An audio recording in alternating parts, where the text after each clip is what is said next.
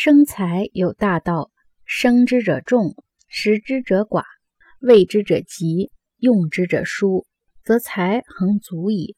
为之者急，急在这里是迅速的意思；用之者疏，疏是缓慢的意思。连起来就是说，至于发展经济的大道理，是从事生产的人口多，不从事生产而依靠别人的人口少，生产财货的速度快。财货的消费速度慢，这样国家财物就常常充裕。也就是说，生产财物有正道，让生产财物的人多，消费财物的人少；让生产财富的人勤奋，消费财物的人节俭，这样国家财富便会经常充足了。生产的多，消耗的少，开源节流，量入为出，这两条生财之道经常被老百姓运用。